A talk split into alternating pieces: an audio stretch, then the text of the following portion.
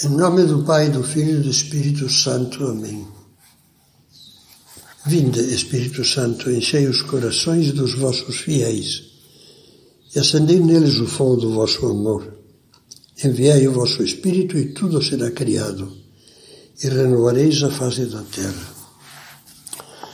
Na segunda carta aos Coríntios, São Paulo diz: A nossa boca se abriu para vós, ó Coríntios o nosso coração se dilatou.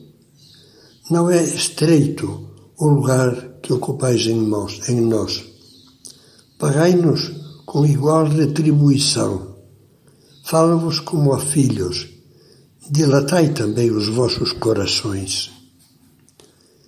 São Paulo fala de seu coração aberto aos fiéis da comunidade de Corinto, alguns dos quais tinham retribuído seus desvelos com ingratidão e até mesmo caluniando. O apóstolo não exprime neste caso sentimentos de ira, de mágoa ou de queixa, nem corrige asperamente. Só abre o coração com amor, mesmo que seja um amor ferido, e o dilata, disposto a acolher nele a todos, amigos e inimigos, e a envolver em seu carinho, em seu perdão, também os que o ofenderam e tentaram desclassificá-lo. Pede-lhes com ternura que, em compensação, também eles dilatem seu coração e o acolham a ele. Todos nós já sentimos a estreiteza amarga que invade o coração quando, ele, quando nele se insinua o rancor, a inveja, a aversão a pessoas, grupos ou instituições. Só é capaz de superar essa mesquinhez de coração e de abri-lo a uma caridade maior, o amor de Deus. Ou um grande ideal religioso, apostólico, patriótico, que preencha e cumule de sentido a nossa vida. Não é que nós, com as nossas forças, sejamos capazes de perdoar e amar como Cristo aqueles que nos traíram os que nos insidiam, distorcem as nossas intenções ou pagam o nosso bem com o mal. Perdoar é uma coisa divina, repetia muitas vezes São José Maria. E nesse sentido, lemos no livro dos Salmos: Sois vós que dilatais meu coração. Só Deus, só Cristo é que pode infundir-nos essa grandeza de alma. Deus nos amou primeiro, lembra Santo Agostinho. Deu-se a si mesmo como objeto do nosso amor. E deu-nos a capacidade de amar pelo Espírito Santo que nos foi dado.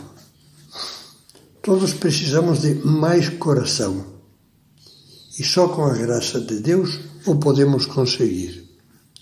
Pergunte-se: será que não cabe mais amor no meu coração? Por que é tão acanhado e mesquinho?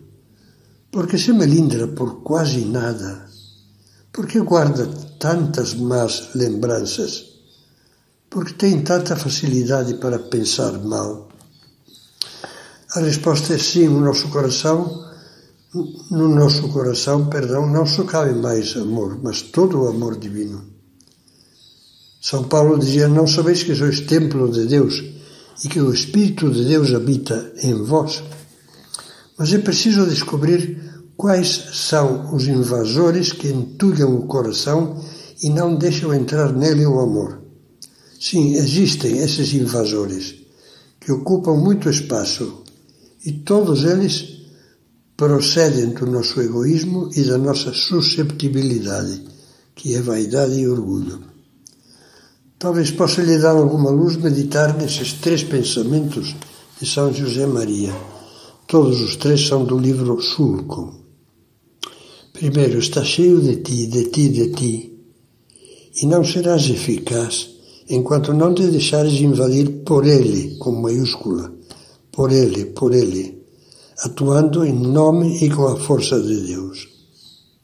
Segundo, malicioso, suspicaz, complicado, desconfiado, receoso. Adjetivos todos que mereces, ainda que te incomodem. Retifica, porque os outros hão de ser sempre maus e tu bom. Terceiro, os pobrezinhos dos soberbos sofrem por mil e uma pequenas tolices que o seu amor próprio agiganta e que aos outros passam despercebidas. Lutemos por esquecer-nos de nós e meter muito mais Deus e os outros no nosso coração. Peçamos-lhe um coração novo, capaz de assumir este belo ideal. Quanto mais a criatura se aproxima de Deus, lemos no livro Forja, mais universal se senta. Se sente, dilata-se o seu coração para que caibam todos e tudo no único e grande desejo de pôr o universo aos pés de Jesus.